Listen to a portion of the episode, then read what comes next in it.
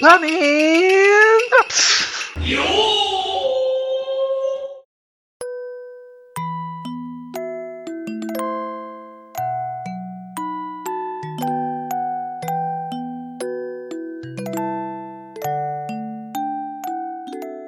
Fala pessoal, aqui é o Gara mais uma vez para mais um Camin Drops. Dessa vez falando sobre Resident Evil Code Verônica. Um jogo que eu tava para jogar já há um bom tempo e eu finalmente tive essa oportunidade depois que eu peguei numa promoção. Só avisando que vão ter spoilers do jogo como um todo, então caso não tenha jogado ainda, eu recomendo que o faça primeiro antes de escutar esse episódio.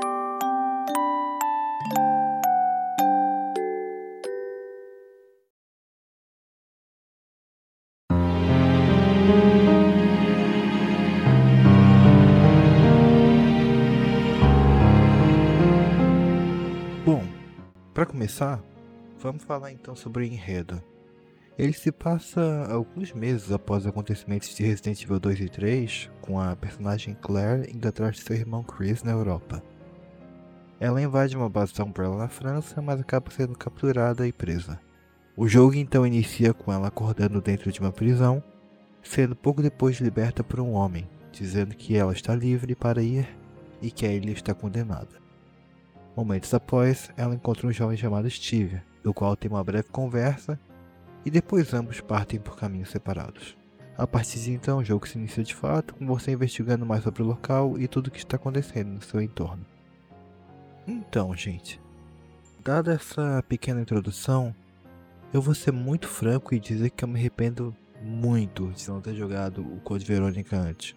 O conjunto técnico, apesar de alguns deslizes, é excelente. A história tem profundidade num nível que, infelizmente, eu sinto que alguns jogos mais recentes da franquia não tiveram, como por exemplo o próprio Resident Evil Village e o Resident Evil 2 Remake, que nós exploramos no episódio dedicado à última década de Resident Evil. O enredo é bem desenvolvido e concatenado ao longo do jogo. As coisas vão se ligando uma a outra de modo que não se torne previsível me fazendo com que você tenha algumas surpresas enquanto joga. Além disso, esse jogo tem uma importância muito grande para toda a lore da franquia, já que ela explora novamente a fundação da corporação Umbrella, dessa vez sob a perspectiva da família Ashford. O jogo consegue apresentar bem isso, articulando a história de modo a intercalar o desenvolvimento da narrativa com todo seu background envolto. Já em relação aos personagens, eu vou dividir em dois pontos aqui para ficar mais didático. Primeiro, em relação aos protagonistas, a Claire ela tá muito bem, tendo toda a sua força representada sem abandonar as sensibilidades que ela sempre demonstrou. E também um toquezinho de acidez em certos momentos. Eu adorei isso, por sinal. Já o Steve, ai meu Deus do céu. Que personagem insuportável. Nada colabora para gostar dele. Personalidade dele é insuportável, a dublagem é tenebrosa. O jogo estabelece um drama que não me convence e, acima de tudo, tentam empurrar um romance com a Claire que, glória a Deus, não aconteceu. Eu não joguei o jogo Dark Side Chronicles, mas eu conversei com uma pessoa que jogou e ela disse que lá isso melhora bastante, até mesmo a relação entre os dois, então, possivelmente. Duvido muito que seja pior do que aqui. Dando sequência, então, o Chris, a princípio, eu tava achando a participação dele um pouco distante. Como se os trechos de gameplay dele e o personagem em si não estivessem agregando verdadeiramente ao jogo. A minha percepção mudou conforme eu fui avançando no jogo. Mas depois eu falo melhor sobre isso. Agora sobre os antagonistas, Alexander e Alexia Ashford, eu acho que são ótimos vilões. Eles são bastante carismáticos e têm suas personalidades e motivações bem desenvolvidas. Eles não fogem de uma certa cafonice presente em todos os Resident Evil, mas conseguem oferecer uma experiência antagônica tão boa quanto a do Wesker no 5. Falando nele inclusive, eu sinto que ele está um pouco jogado aqui dentro do jogo. Assim, fica claro qual é o objetivo dele, porque ele está aqui. Mas eu sinto que a apresentação e envolvimento dele com toda a narrativa ficou mal explorada. Mas tem um aspecto que me chamou a atenção ao jogar o Code Verônica, que é o fato de que dois dos vilões mais carismáticos da franquia têm denotações eugenistas.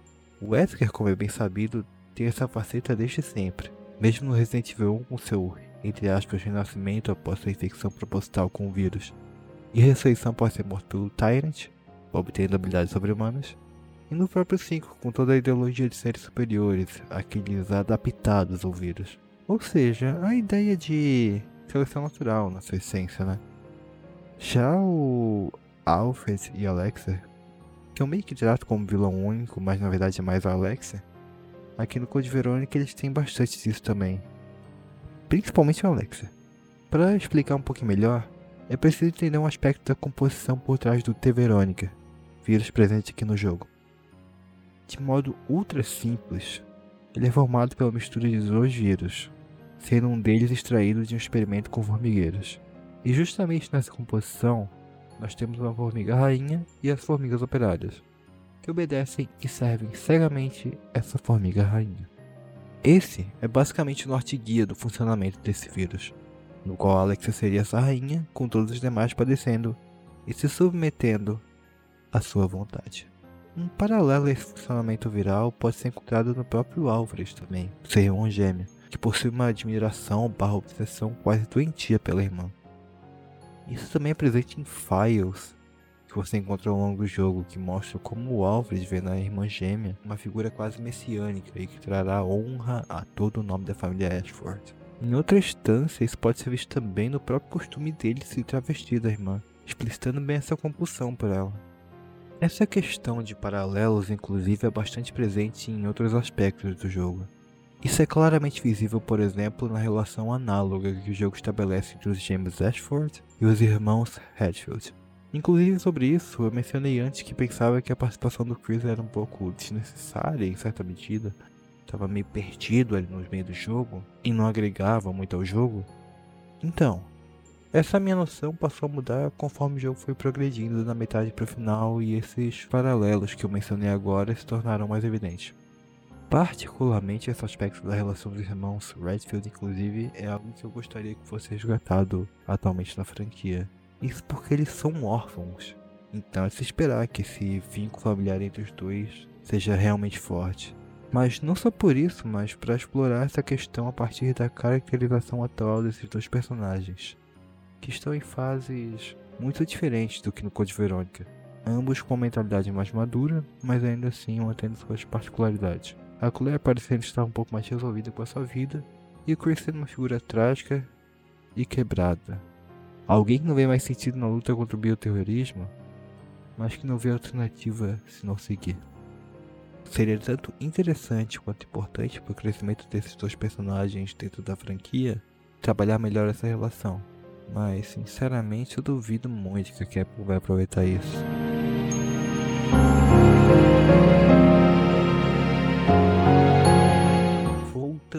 À questão dos paralelos, outra alusão muito clara dentro desse jogo é a temática nazista. Isso eu devo ser sincero que eu não pesquei de primeiro jogando, mas sim depois vendo a Moni do Resident Evil Database.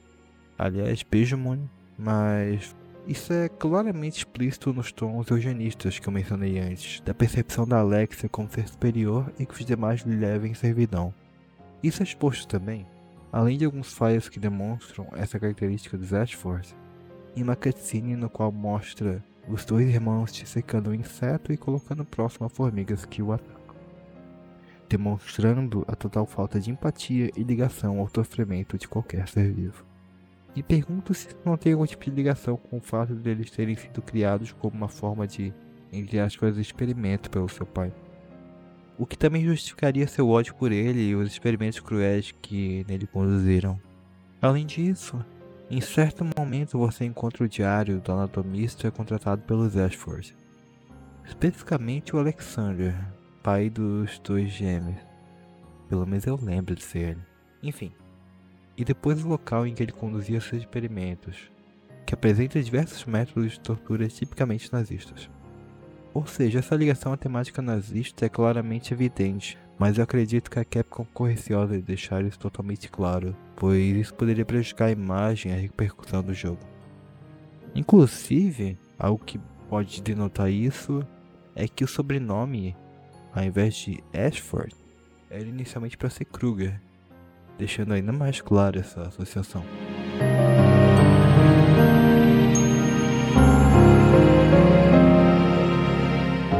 Quanto ao gameplay, ele segue o molde dos três primeiros, com a diferença de que os cenários são em 3D e a câmera dessa vez não é exatamente fixa, mas ela segue o personagem. Sendo assim, espere uma experiência de survival horror ao estilo de controle tanque da primeira trilogia da franquia, contendo muito de seus elementos clássicos, tais como recursos escassos e muito backtracking. Eu devo ser sincero que eu considero o ritmo do jogo muito bom. Em geral, ele se mantém em um bom nível de constância, principalmente quando controlamos a Claire. As partes que você joga com Chris, apesar de sim apresentar algumas variações que trazem um frescor ao gameplay, acabam sendo um pouco maçantes porque você revisita muitos cenários e repete algumas ações. Apesar disso, o engajamento com o enredo e a curiosidade para saber onde a história vai se encaminhar consegue te manter engajado no jogo. De modo geral, é uma experiência bastante agradável, devo dizer, conseguindo entregar uma jogatina bastante divertida, empolgante e até comovente. Como disse há pouco, as mecânicas são muito semelhantes aos três primeiros jogos, mas tem um destaque que eu preciso fazer quanto a ela, que é o quanto o jogo não te ensina nada, ele não te pega na mão e te mostra de jeito nenhum. E o quanto se impacta na sua experiência, pro bem ou pro mal. Como eu citei anteriormente, você joga com a Claire e o Chris ao longo do jogo. Ocorre essa troca em dois momentos. O ponto é que eles compartilham o baú de certa forma. Então, o que você deixar no item box com a Claire antes de passar para o Chris será transferido para ele, e vice-versa. Isso inclui armas, ervas, munição, etc. Se você souber disso de antemão, consegue elaborar uma boa estratégia para o prosseguimento do jogo. Mas se você for um jogador de primeira viagem no Code Verônica como eu, bom, possivelmente você vai passar um perrengue por não conseguir adotar o melhor planejamento. Um exemplo nesse sentido é o famoso extintor. Item usado no comecinho do jogo. E que se você esquecer na ilha, se fudeu. se fudeu. Você não pega Magnum Chris. Acredita, faz uma puta diferença. E não vai achando que é só em momento comum que essa troca faz diferença. Não. Tem uma hora em que jogamos com Chris Trocamos pela Claire e quando voltamos novamente pro Chris, nós enfrentamos um boss. E se você não se organizou com os itens, já sabe, né? Falando em boss, esse jogo tem músicas tema de chefes fenomenais.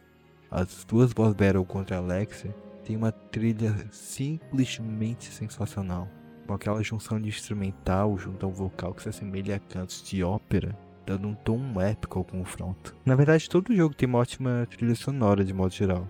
Desde as músicas de Save Room, que sempre foram marcantes na franquia, as músicas de batalha, de abertura, o tema da base, enfim. É uma trilha sonora muito bem construída e bem variada também. Mas assim, gente, tenham em mente uma coisa. Esse é um jogo muito bom, com prós que e muito superam os contras, mas eles não escapam a algumas cafonices e padrões da fórmula de Resident Evil. E eu não me refiro só à explosão no final, o vilão se transformando, etc. Mas eu digo em relação a diálogos, por exemplo. A fala final do jogo me deixou com uma vergonha alheia, meu Deus, gigantesca. Do tipo de eu virar o rosto assim de vergonha. A dublagem do jogo também eu acho muito inconsistente. Algumas vozes são caricatas propositalmente, como a do Alfred, e funcionam. A Alexa um pouco também. Mas outras são simplesmente péssimas, como o exemplo do Steve que eu mencionei no início. E isso influencia nossa experiência com o jogo. A do Wesker eu acho muito boa. E a do Chris e da Claire cumprem o seu papel. Além disso, como é típico de Resident Evil, vão ter coisas que você vai olhar dentro do jogo e dizer, mas espera, não faz muito sentido isso aqui. Toda essa arquitetura engenhosa para um único item, uma chave, um local. Isso, claro, sem mencionar os diálogos e files mega expositivos. Mas assim, é Resident Evil. É um tipo de característica comum na franquia. Então não é nada que um fã de Resident Evil não esteja acostumado.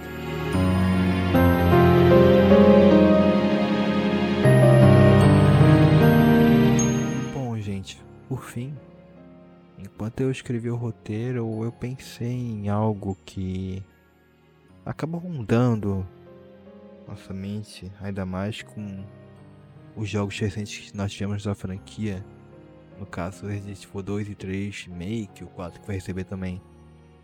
Esse jogo, o Code Verônica, ele precisa de um remake? Assim, eu já fui muito o tipo de pessoa que debateu mais essa questão de o jogo precisar ou não de um remake, já que esse é um tópico que estava em alta nos últimos tempos, né? Mas eu confesso que eu tenho desapegado um pouco desse tópico por passar a compreender que essa é uma discussão que no fim não é muito produtiva, não leva muito a lugar nenhum. Então, falando como alguém que jogou esse jogo de mais de 20 anos atrás, só agora em 2022, o que eu tenho para dizer é que com certeza eu aproveitaria um remake desse jogo, caso ele viesse a se tornar realidade. Claro, desde que feito com carinho e atenção e não com estúdio terceirizado uma produção inconsistente, problemática, né Capcom e Resident Evil 3 Remake. Enfim, o ponto é que eu acho que esse é um jogo que já tem uma construção bem sólida. Não tendo lá tantas coisas, pelo menos ao meu ver, a serem ajustadas. Eu digo isso em relação a ritmo, história e personagens. Tanto que o próprio Resident Evil 4, que eu falei agora, e que vai receber um remake no início de 2023, tem muito mais problemas que precisam ser ajustados nesse sentido, principalmente em relação a ritmo, diálogos e personagens.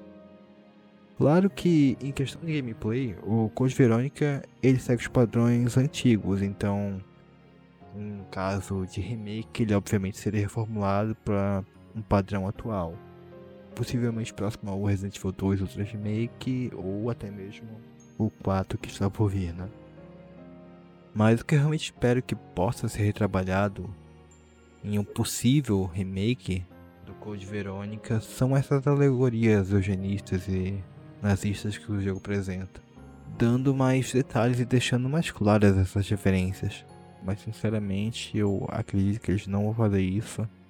E talvez até suavizem, porque obviamente essa é uma temática muito sensível e muito complicado de trabalhar.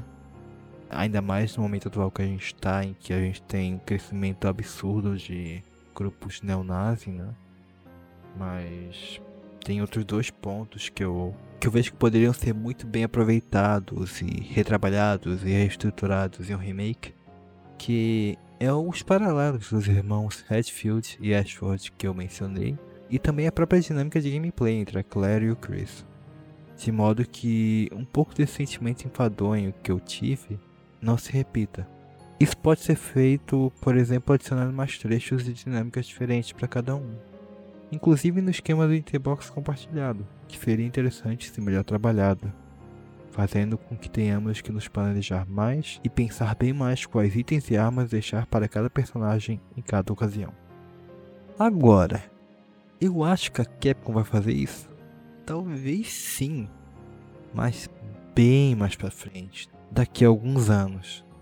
Até porque o apelo pelo 4 é maior e também o Code Verônica infelizmente é um pouco esquecido no rolê, meio negligenciado por toda a fanbase. E eu entendo isso. Resident Evil 4 é possivelmente o jogo mais popular e amado da franquia, que saiu para mais plataformas e também influenciou muita indústria de videogames, além, claro, de ter ganho o jogo do ano no seu lançamento. Então, numa perspectiva de mercado, é uma escolha óbvia da Capcom fazer remake dele e não do Code Verônica. Ou seja, eu consigo entender a frustração de quem queria um remake do Code Verônica agora. Mas é como eu disse, jogos são negócios, então as coisas não são tão simples quanto parecem. A Capcom não vai simplesmente fazer um jogo pelo apelo dos fãs. Tem toda a questão comercial envolvida.